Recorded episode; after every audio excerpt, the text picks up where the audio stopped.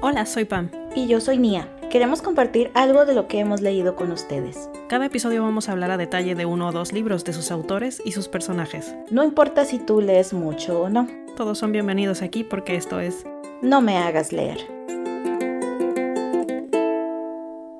Hola Pam. Hola Nia, ¿cómo estás? Con mucho frío, pero aquí listas para nuestro próximo episodio de No me hagas leer. Sí, ahora estamos con ustedes. Vamos a hablar de un libro muy especial para nosotras que se llama El Circo de la Noche o The Night Circus por Erin Morgenstern. Este es otro de los libros que yo creo que nos unió. sí, corrígeme si estoy en lo, incorrecto, pero te di una copia así de, este es el libro que más me gusta, léelo. Como tú del de Light, All the Light We Cannot See, yo te di el de The Night Circus. Exacto, así de, no me preguntes, solo léelo. Solo léelo. Antes de empezar, déjenles cuento un poquito sobre la autora. Erin Morgenstern es la autora que les mencionaba. También es artista multimedia. Actualmente tiene 42 años y es nacida en el 1978 en Marshfield, Massachusetts. Ella tenía un título de carrera teatral, pero desde chica estaba interesada en escribir, solo que no completaba sus ideas, que creo que muchos nos podemos sentir identificados ahí intentó participando en el conocido NaNoWriMo y si no saben lo que es, es el mes nacional de escritura de novelas, normalmente es en noviembre, cuando los autores se comprometen a durante el mes de noviembre escribir una novela completa. Es como ponerte un deadline para que salga. Participó en esto del 2003 al 2009, pero ya para el 2008 escribía todo el año, ya no tenía que estar como atada al NaNoWriMo. Dice que mucho tiempo además por esto se sintió como que no terminaba las cosas, como un fracaso. Pero bueno, insisto, muchos nos podemos sentir identificados a esto y dice que es parte del proceso, el estar fallando, el no terminar y eventualmente la novela que logró terminar es esta de The Night Circus.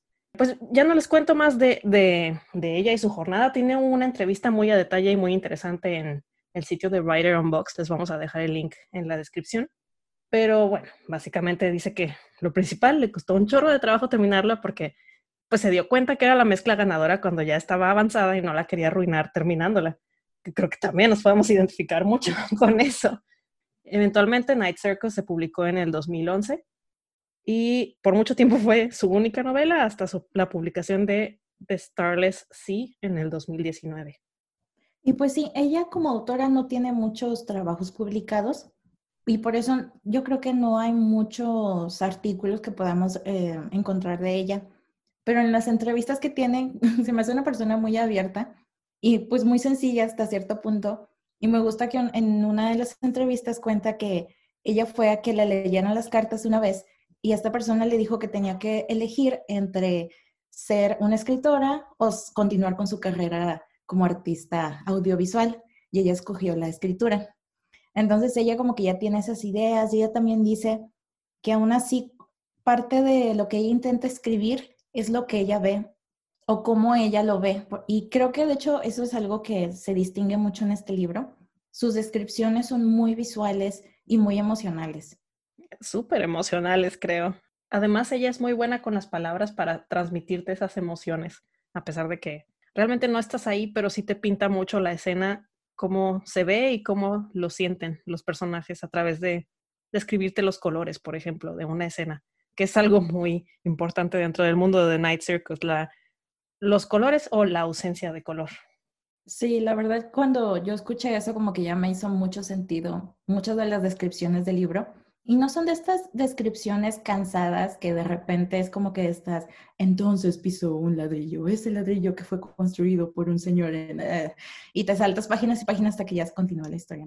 O sea, sí te ayudan a enriquecer el mundo de la historia. Son muy detallistas, pero tampoco cansadas. Creo que es algo que se puede ver a lo largo de todo el libro. Y bueno, en breve, ¿qué podemos decir de esta historia? Así como resumen súper rápido, The Night Circus trata sobre dos, no magos, sino aprendices de mago. Dos magos muy ancestrales, son, ah, han vivido durante mucho tiempo, son seres inmortales y les gusta entrenar aprendices para luego ponerlos como lo que llaman a jugar que es básicamente estos magos se pelean.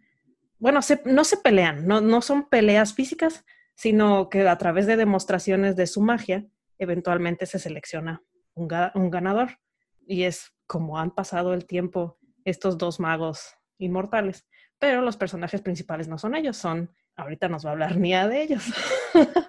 pues de hecho, la historia gira alrededor de Celia Bowen, que ella es la hija de Próspero el Encantador, que él es esta persona que decía Pam, que nosotros lo conocemos como mago o ilusionista y así es como él trabaja para ganarse la vida, pero pues él ve obviamente, él cree que él maneja como las fuerzas de la naturaleza y del mundo para hacer cosas mucho más importantes. Y su adversario es Alexander, esta figura también como mítica, que tiene muchos más años y que tiene una ideología diferente. Y él escoge a Marco, nuestro otro protagonista, que es un niño huérfano que él lo recoge para que pueda pelear en contra de Celia. Bueno, pelear entre comillas, como dijo Pam. Aquí se van a estar enfrentando sus habilidades y escogen como plataforma para esta competencia el circo y ellos lo empiezan a construir y ahí es donde empiezan como estas demostraciones de habilidades, de ilusión y de pues magia y ahí están viendo a ver quién tiene, quién es mejor en sus diferentes escuelas de aprendizaje, de enseñanza. Sí, son el tipo de magia que hace cada uno es diferente. Y bueno, obviamente por tener esta plataforma para su reto, que es el circo, obviamente no solo son ellos, Marco y Celia, hay mucha gente que participa en el circo, tanto administrativamente como en los demás shows, que se ve, acaba enredada en todo este mundo de, de Celia y Marco. Y que esto obviamente eleva el peligro para todos los demás, aunque ellos no sepan nada sobre la competencia y no estén enterados de todo lo que esté sucediendo a otras bambalinas o cómo es que este circo sigue adelante. Pero bueno, ya hablamos mucho. Eh, antes de meternos en más detalles, que si nos gustó y que no, ¿por qué no entramos de lleno a la sección de spoilers? El circo llega sin avisar. No viene precedido de ningún anuncio, no se cuelga cartel alguno en los postes o vallas publicitarias del centro, ni tampoco aparecen notas ni menciones en los periódicos locales. Sencillamente está ahí, en un sitio en el que ayer no había nada. Así es como empieza este libro, no solo con estas poéticas palabras misteriosas, sino también con una poética descripción del circo, que es un circo que está desprovisto de color, todo en blancos y negros y con formas circulares que son sus carpas. Su marquesina lee Le Cirque de Rêve o El Circo de los Sueños. La historia empieza, como les decíamos, con Próspero el Encantador, el mago que pretende ser ilusionista cuando en realidad está haciendo magia real, así para ganar dinero y montar shows. Próspero recibe una carta de suicidio adjunta a una pequeña niña de cinco años, quien visiblemente es su hija el mago, como les decía, es una persona inmortal, entonces no está muy interesado en el hecho de que tiene una hija, pero cuando se da cuenta que, que esta niña puede hacer magia, entonces sí se interesa en ella. Esta niña es Celia, de quien ya les habíamos hablado.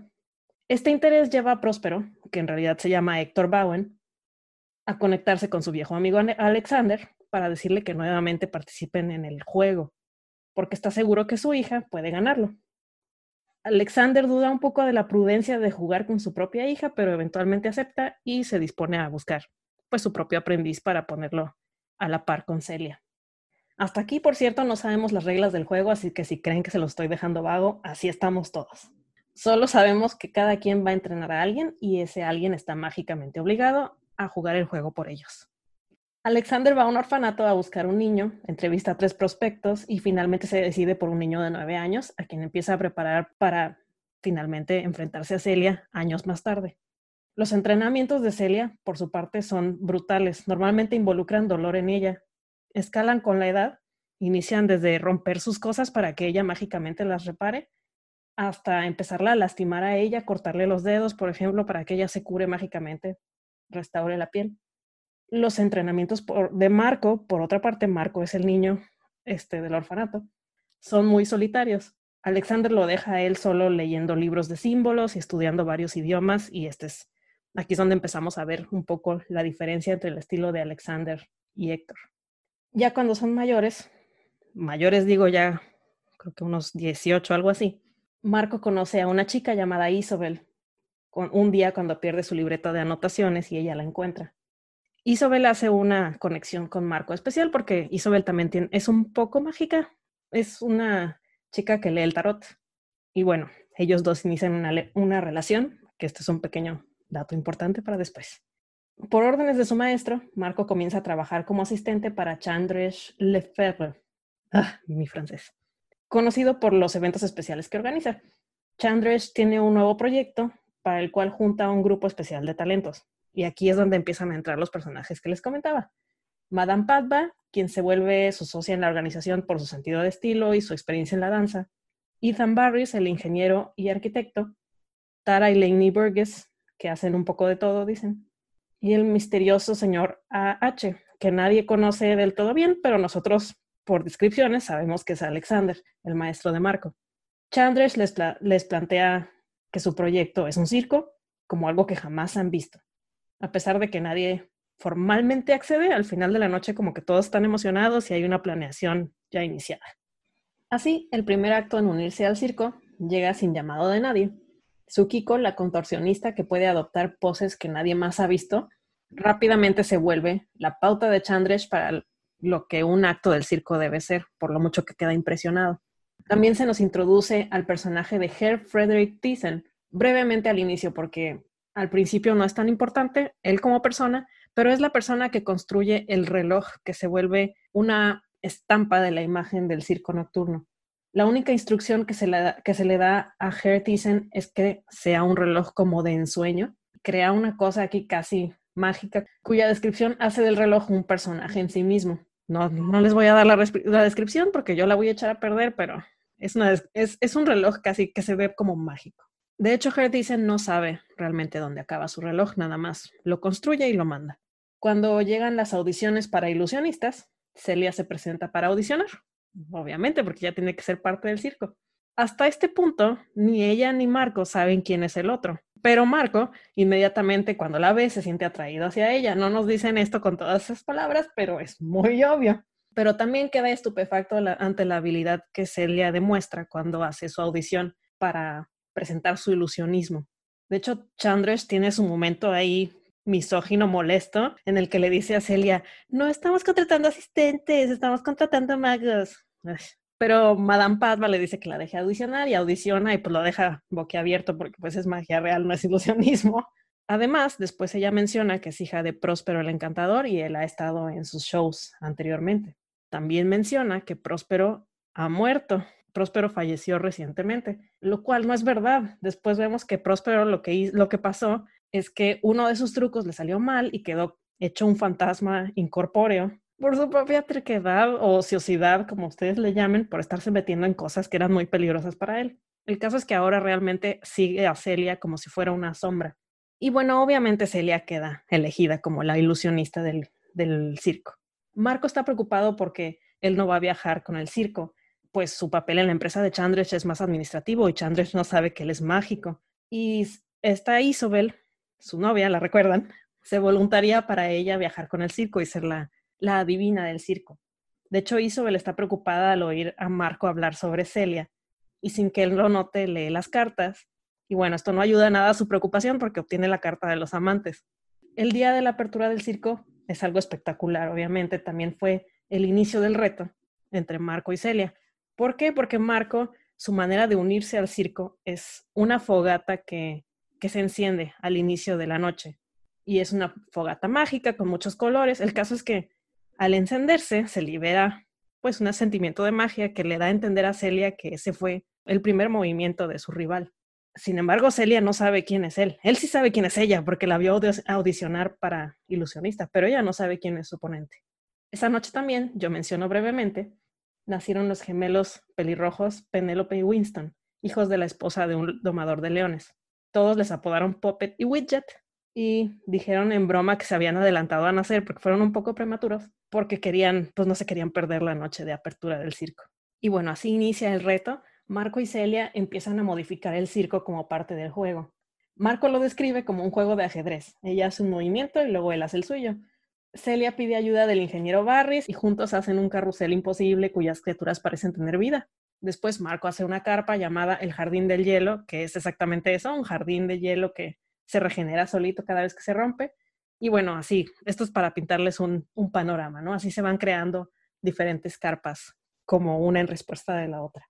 Aquí volvemos un poco con el personaje de Herr Thyssen, si se acuerdan, él es el que hizo el reloj que ahorita está en la entrada del circo. Por primera vez le toca que el circo esté cerca de donde él está y asiste y se vuelve un fan intenso. Para empezar, reconoce su reloj, pero se le hace que es totalmente el lugar perfecto para su reloj y se vuelve tan fan que empieza a escribir artículos sobre las experiencias en, su, en el circo e inicia un club de fans cuyos miembros se empiezan a llamar a sí mismos los reverse o soñadores. Siempre que un rever asiste al circo, asiste vestido en tonos de blancos y negros, con normalmente una bufanda o algo rojo, como para identificarse de soy súper fan, pero no soy del circo. a través de sus artículos, además, Celia y Hertisen se vuelven, se conocen y se vuelven buenos amigos. Y bueno, si recuerdan, Isabel está viajando también con el circo, le escribe cartas a Marco para describirle un poco lo que está pasando pero no describe las cosas con suficiente detalle, o al menos no con el que a él le gustaría, porque obviamente él no solamente quiere saber lo que hace Celia, él quiere saber todo sobre Celia, y pues Isabel tampoco va a escribirle así de, ay, hoy se levantó y tomó su té así, pues no. Una tarde, Celia sale a tomar el café, y al irse del café se lleva sin querer un paraguas que no es el suyo, pero era del mismo color. Se da cuenta que este paraguas, además, es mágico, porque no solo nos está mojando, sino que como que detiene la lluvia alrededor suyo. Y bueno, llega Marco y le dice, te llevaste mi paraguas. Y obviamente ahí es donde se... Porque Celia ya lo había visto como parte de la administración del circo, pero al ver que es mágico, pues obviamente sabe que él es su rival. En fin, el tiempo pasa eh, y cuando digo esto es, pasan años. Y un día Tara Borges empieza a dudar de lo que es realmente el circo porque se da cuenta que en tanto tiempo nadie ha nacido, nadie se ha enfermado, nadie ha envejecido lo suficiente, nadie ha muerto, a pesar de todos los años que han pasado. Puppet y Widget, que nacieron el día de la apertura, sí crecen, pero pues ella ya debería ser más vieja, el ingeniero Barris también debería ser más viejo. Ellos se, mantienen como congelados en el tiempo. sus investigaciones eventualmente la llevan a Alexander, quien obviamente no le va a dar pues información de por qué está pasando esto. Entonces como que la hechiza así, la, la azonza para que se vaya y se regrese a su casa y pues que se regrese en el primer tren que está, que, que va de vuelta. Pero este hechizo también hace que ella esté como en un estado somnoliento y acaba atravesándose en el, en el camino del tren y muere. En su funeral, Tsukiko habla con Isobel y analizan la situación y le dice, pues es que Tara probablemente estaba muy cerca de saber algo que no debía. Y aquí es donde empezamos a ver cómo les afecta a todos los demás lo que es realmente un juego para los seres inmortales. Y antes de continuar con la historia, hay que mencionar al personaje de Bailey. Y Pam no habló de él porque la verdad sus capítulos son inconsecuentes, por no decirlo de otra manera. Lo importante que hay que saber de él, al menos hasta el momento en la historia, es que es un niño que vivía en Massachusetts, se atrevió a entrar al circo sin pagar y se topa con Puppet, quien le da una vuelta por el circo y cuando tiene que irse, para él cumplir con el reto que le hicieron sus amiguillos ahí del pueblo, Popper le regala un guante como prueba y pues él lo guarda como si fuera un tesoro. Pasan los años y Bailey visita el circo cuando llega a, su ciudad de nuevo. Y en una ocasión, Popper le confiesa que ella puede ver ciertas cosas del futuro y su hermano Widget puede ver del pasado. Y ya de aquí, no necesitamos saber nada de Bailey hasta el final. No es porque sea un mal personaje, pero bueno, es que es medio aburrida su historia, porque no pasa en el circo, no intercede con ninguno de los demás personajes hasta el final y está como que un poquito desfasada, no va como que alineada con la línea temporal. X no importa, después yo les vuelvo a explicar qué onda.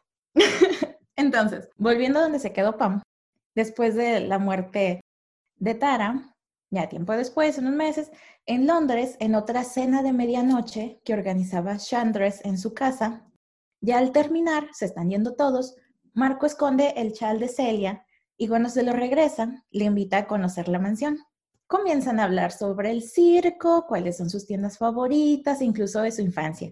Ya saben los dos que son sus oponentes y hacen como que pequeñas demostraciones de sus habilidades, pero como en buena onda, y hasta se halagan el uno al otro. Celia le pide que sea honesto con ella y Marco rompe la ilusión en su rostro y se muestra como es en verdad porque él siempre tenía como que un hechizo para esconder su, su rostro verdadero. Básicamente se coquetean. Es un capítulo muy tierno. Meses después, Chandres hace una fiesta por el aniversario del circo que nunca se había hecho en 13 años. Solo están los artistas y algunos invitados, incluido el señor A.H. o Alexander, el maestro de Marco. Marco aprovecha un momento en que Celia está sola y la lleva a un cuarto alejado de la fiesta. Cuando están a punto de besarse, Alexander aparece y le pide a Celia que lo deje hablar con Marco. Él confiesa que ama a Celia y que todo lo que ha hecho en el circo ha sido por ella y que quiere salir de, la competencia. Alexander le dice que sus razones no importan, pues la competencia no termina hasta que hay un vencedor y que lo siente, pero que si en verdad la ama, va a sufrir mucho. Marco sale de la habitación molesto hacia donde está la gente bailando y no se da cuenta que Isabel está escuchando la discusión. Él va hacia Celia y la besa en medio del salón y hay como una explosión de aire caliente que abre las ventanas y a todos como que les da este sentimiento de amor. La gente los voltea a ver, pero cuando Marco suelta a Celia y sale del salón, los demás ya ni se acuerdan qué pasó. Tiempo después, en una ocasión que Marco visita el circo para ver a Celia, le propone que huyan juntos de la competencia y del circo, de todo, pero se da cuenta que cuando realmente piensa en dejarla, en dejar la competencia, siente un dolor inmenso, es como una maldición, pero aún así se prometen que cuando termine todo, estarán juntos. Chon, chon, chon. Famous last words. Ok, otro salto en el tiempo, pasan meses. En Londres durante Halloween, por fin Marco habla con Isabel y cortan. perro, pero bueno. Ella sí recordaba el beso que él le había dado a Celia en el baile de aniversario. Entonces, como despecho, saca el sombrero, un sombrero de él que tenía atado con un pañuelo de Celia, como en un hechizo de protección o atadura. Y Sobel creía que los estaba ayudando a controlar el circo para que no se lastimaran el uno al otro. Pero cuando los separa y no pasa nada, piensa que ella no tenía influencia en nada y pues se siente mal. Pero al mismo tiempo, Chandres estaba siguiendo a Alexander en el circo y Marco lo estaba siguiendo a este. Después se descubre que por influencia del padre de Celia, Chandres, como en este estado de hechizo en donde como que su mente está nublada, pierde el sentido de la realidad y le lanza un cuchillo a Alexander, pero este se mueve y cae en el corazón de Herr el relojero. Sí, Santa Madre de Dios. Chandres ni se da cuenta de lo que hizo y deja el circo y Marco va atrás de él. Pasan las horas, Celia va a buscar a Marco a su departamento, desconsolada porque Frederick era su amigo. Marco le dice que no sabe por qué Chandres estaba buscando a Alexander y ella le confiesa que ella lo invitó para ver si él podía declarar un ganador y así terminar la competencia. Él, él intenta consolarla y pasan la noche juntos. Cuando Celia se va, Toma el libro que Marco hizo para atar a las personas al circo y así intentar encontrar la manera en que ella no tenga que controlarlo todo. Cuando sale del departamento, su papá en su forma etérea la está esperando entre las sombras. ¡Qué miedo! Y pues le empieza a regañar. Durante la discusión, Celia se da cuenta que cuando su padre y Alexander dicen que el juego debe terminar, se refiere a que uno de los dos debe morir para ser el ganador. Obvio, Celia se enoja porque su padre está dispuesto a sacrificarla y porque no quiere que Marco pierda tampoco, obviamente. Le pregunta a Héctor qué pasó con el último jugador que ganó, que fue un discípulo de Alexander, y él le dice que fue su Kiko, la contorsionista. Cuando el tren del circo parte de Londres, Celia va con su Kiko para hablar de la competencia. La contorsionista le dice que tenía curiosidad por ver otro juego y por eso se unió al circo, pero se quedó porque piensa que es un lugar especial. Celia le pide ayuda para que el circo no dependa tanto de su magia, pero Sukiko se niega porque sería participar en el juego. Perra. Judgments were made. Pero solo la verdad. Meses después, el tren está del otro lado del charco y Marco va a una de las presentaciones de Celia. Ella le pide perdón por robar su libro y le cuenta de su plan para que el circo sea independiente de ella. También le revela que el juego termina cuando uno de ellos muera y confiesa que ya está cansada. Marco le pide que no lo deje, que encontrarán una manera juntos, pero Celia le pide que no regrese al circo. Pasan los meses sin verse, Celia sigue intentando descifrar el libro de encantos de Marco y él confirma con Alexander que para que termine el juego, uno de los dos debe morir.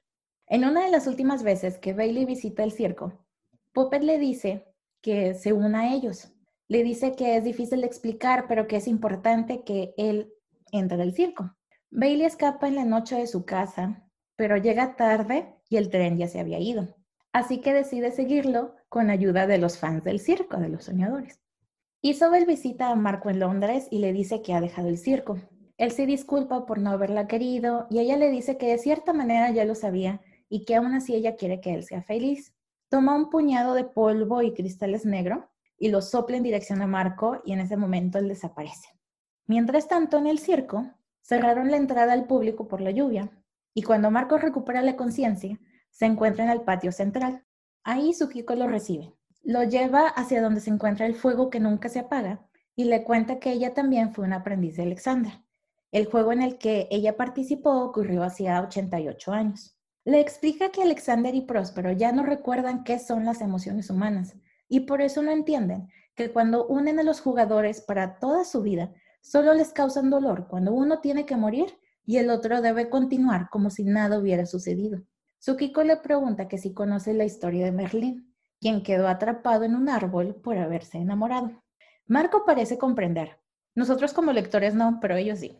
Y cuando aparece Celia, Tsukiko le dice que ya le dio un año para encontrar la manera de que el circo continúe sin ella, pero ya va a intervenir. Perra. O sea, ahora sí. Cuando Tsukiko está a punto de hacer un hechizo, Celia corre hacia Marco y lo abraza antes de que ocurra una gran explosión que los hace desaparecer. Es entonces que Bailey llega con el grupo de fans a la entrada del circo, pero como está cerrado, él se escabulle y llega a donde se supone que estaba el caldero con el fuego y se encuentra con su Kiko, quien le dice que tiene que acompañarla. Mientras tanto, Celia y Marco reaparecen y aunque ellos se ven a sí, eh, a sí mismos como normal, el mundo a su alrededor se ve como transparente. Celia le cuenta que usó el circo como pilar para que la esencia de los dos se quedara fija ahí, como lo hacía su padre. Pero ambos sienten que sin el fuego, el circo comienza a destruirse poco a poco, Celia le dice que necesitan a alguien más que lo cuide por ellos. Sukiko lleva a Bailey a una de las tiendas donde Marco lo espera. Y él a su vez lo lleva con Celia, quien se encuentra en el árbol de los deseos, una de las tiendas. Le dice a Bailey que necesitan que alguien cuide el circo en su lugar, que ojalá pudiera decirle que él es especial o que ha sido elegido, pero la verdad es que solo se encuentra en el lugar y momento indicado y es alguien a quien le importa el circo y a veces es todo lo que se necesita.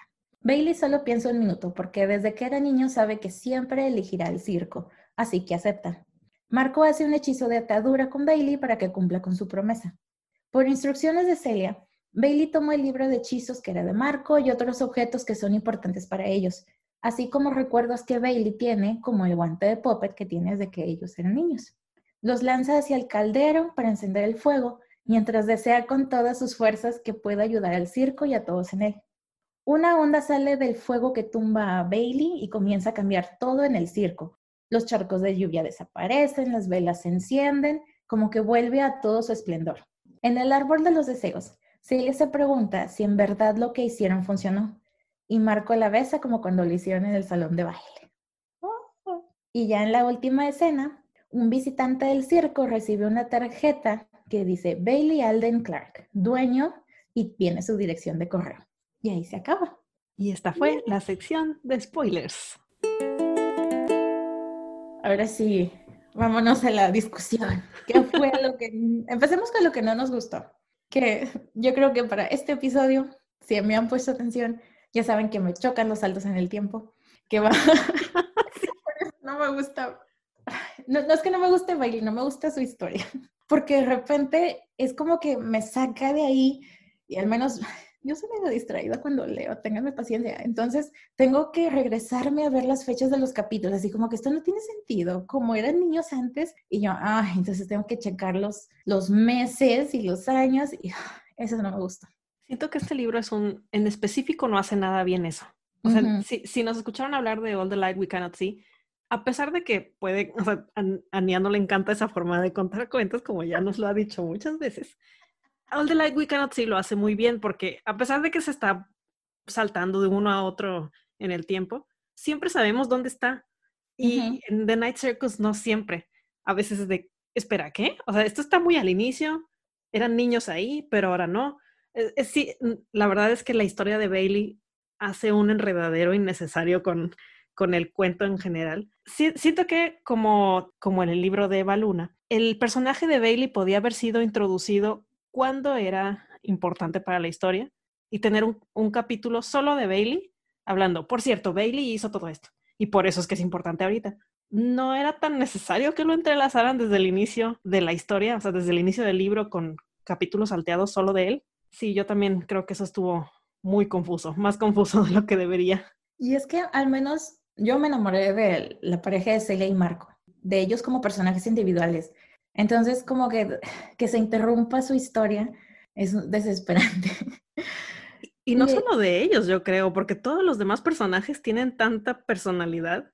Uh Padva, todos, todos, todos, todos te encantan. Entonces, el hecho de que hablen de alguien que está cero involucrado con todo, desespera tantito. Sí, y también hay como mini capítulos de una, una tres páginas donde te van describiendo las atracciones del circo, que incluso sí aportan porque te ayudan a que conozcas el ambiente y hay como que medio pistas de lo que está pasando en la historia, pero pues la de Billy no. Sí, esos capítulos de que están escritos de hecho como en primera persona. Sí, esos todavía aportan más a la historia, porque te hunden más en el, como en el papel de espectador del circo. Sí, y no es tan, o sea, no lo siento como que de más, tal vez porque son cortitos. Sí, y los de Bailey luego no son tan cortos. Ajá, y si es de, me choca tu familia. porque aparte su familia es desagradable. Sus papás no lo pelan. Está, está, no, no, nunca deja sentimientos bonitos un capítulo de Bailey. Y luego, como quiera, sobre todo esta segunda vez que lo leí, es como esta idea que luego hay como en los mundos de ficción de que no, ¿por qué quieres ir a Harvard a tener una carrera exitosa? Y de que yo, güey, yo quisiera ir a Harvard a tener una carrera exitosa. Entonces, también es de, ay, eso estaba de más, no sé. Pero bueno. De hecho, otra cosa que me di cuenta, ahora que leí el libro de nuevo, es que no hay mucha acción. O sea, no sé si es algo malo, pero lo noté. Como a fin de cuentas, él y Marco, pues de cierta manera se rehusan a pelear o no son tan conflictivos. No hay muchas confrontaciones, ni entre ellos, ni entre Próspero y Alexander, ni nada. y pues el conflicto principal se resuelve como de manera civilizada. Entonces, pues si tú traes una idea como que de una batalla entre magia o algo así, pues te vas a quedar con las ganas.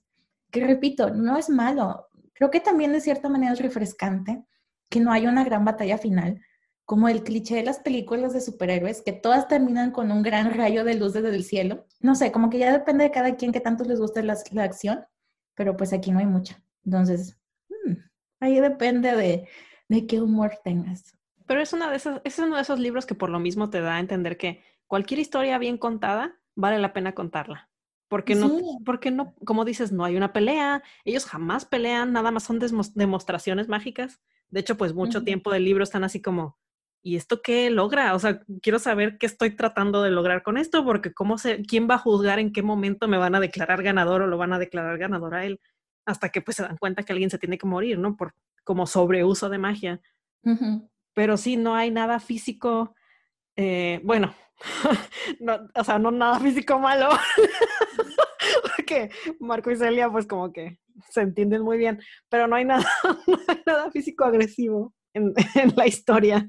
Pero bueno, mm, creo que ya de, hablando de lo que me gusta del libro, y hablamos un poquito de eso al inicio, es que está escrito de forma muy bonita. Las descripciones son claras, te ayudan a imaginarte cómo se vería todo, pero también cómo te sentirías, cómo son las emociones, lo, tanto del ambiente, pero también de ellos. O sea, porque pues este concepto de la magia que queda ahí un poquito vago, es a propósito, pero te ayuda a sentirlo y tú ya también sabes de, pues no es magia propiamente o es algo más allá, no sé. Y pues repito, no te aburres, no son cansadas ni súper detallistas que no tienen nada que ver. No, de hecho, simplemente la descripción del reloj y cómo se mueve a través de las horas es, no sé, te, te, involucra en la historia. Y todos los diálogos están muy bien escritos, que solo a través del diálogo conoces a muchos de los personajes, por ejemplo, a Barris o a las hermanas Burgess. No hacen nada más que hablar, no te las describen más en personalidad, más que lo que ellos aportan a través del diálogo. Y aún así, a través de esos diálogos sabes exactamente quién es cada uno. Sí, y pues tengo mi corazoncito, entonces la historia de amor entre Celia y Marco, le repito, es algo que me gustó, sobre todo porque entre ellos se gustaron primero por sus habilidades. Obviamente, pues te ponen con el momento en que Marco la ve y como que siente algo, pero aún así es siempre como que intenta demostrar sus habilidades hacia ella, porque pues no sé, en teoría no se podían ver. Sí, de hecho hay una parte en el libro donde Isabel dice que cómo no iba a saber que se gustaban si a cada rato veía sus cartas de amor en forma de tiendas, porque como, como mencionaste, Marco decía que todas las tiendas las hacía para ella y viceversa, también Celia las hacía pensando en él. Es otro tipo de historia romántica, siento, no es tan, tan idealista, pero como dijo Sukiko, pues si unes a dos personas por toda su vida, está bien difícil que no surja un sentimiento fuerte ahí.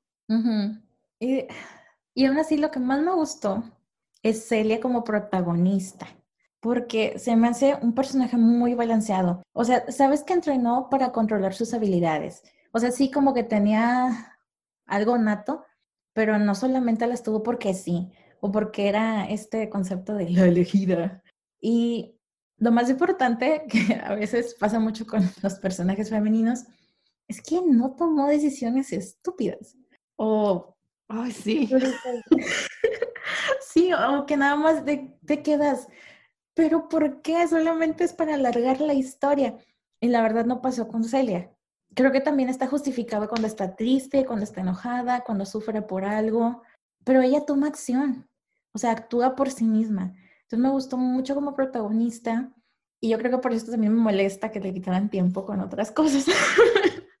y, y de hecho, todos los personajes, bueno, ellos dos en específico tienen mucha razón de ser del tipo de decisiones que toman.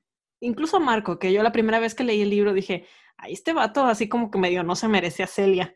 Que primero jugando con Isobel y luego ni siquiera la corta antes de, empezar a, a, decir que ama a Celia por todos lados. Pero si lo piensan, Marco no tuvo un padre más allá de Alexander. Entonces, antes digan que le importan las emociones humanas al pobre muchacho. Y él dice, o sea, que empezó a hablar con Isobel porque se sentía solo. O sea, como que no lo pensó mucho y pues, quería compañía. Entonces sí, también es de, ¡ah! Chevato, pero al mismo tiempo es de, ¡ah! alguien dele un abrazo, por favor. Sí, pobre Isabel nada más estuvo en medio de algo que era más grande que ella, como dicen en las películas. Pero sí, nada más quedó involucrada la pobre. Y aún así me alegró, o sea, que ella supo irse. O sea, no fue como que la aventaron. No sé. Personajes de yo te voy a amar por siempre, aunque tú no me ames. Ay, no, o sea, Isabel se respeta. Exacto. Qué bien, mija, bien. Y bueno, en general, ¿lo recomiendas o no? No, claro que lo recomiendo. De hecho, la, la neurótica de yo, cuando dejé mi trabajo donde estaba junto con Mía, llevé como, porque además estaban en descuento en Amazon, me acuerdo, entonces compré como cinco libros de The Night Circus y los repartí a mis amigas así de que ya me voy, pero les dejo esto. Léanlo. Yo sé que no tiene nada que ver con que me voy de mi trabajo, pero tengo que repartir la belleza que es este libro. Sí, no, yo admito, la verdad sí me gustó al final. O sea, me puedo quejar de muchas cosas, pero sí. En general, yo no sé si tenga tan buena estructura narrativa como libro o digamos como obra narrativa, lo que quieran. Pero si te gusta el romance y la fantasía, pero la fantasía que se acerca más a nuestra realidad, no así como que la fantasía épica de eones y criaturas, no, no, no. Fantasía como más planteada en nuestro mundo. Entonces sí, lean The Night Circus. Y se pueden saltar lo de Bailey, no importa. y, y, como, y como dices, no está tan bien escrito, pero la historia es muy buena. Entonces es totalmente recomendable. Te quedas con, o sea, tanto el concepto como la historia. Tal vez la ejecución al final puede tener ahí sus fallas, pero la historia vale mucho la pena. Hay de que un momento que quieran tener como que su momento dulce, dramático, con un toque de fantasía, les va a encantar el libro. Y como quiera, si no lo quieren leer, pues ya se los contamos lo, lo más importante y ya no lo tienen que leer. Así es, para conocer más sobre las ligas, de los artículos que leímos y uno que otro dato interesante, visita nomehagasleer.com y también síganos en Twitter, no me hagas leer, y déjenos su comentario. También pueden visitar nuestra página de Facebook y darnos sugerencias, platicarnos qué les gustó de nuestros episodios. Estamos abiertas a toda la interacción. Adiós. Gracias por escuchar. No me hagas leer es una producción independiente de Pam y Mía. Para más información y contacto, accede al sitio nomehagasleer.com. Gracias por escuchar.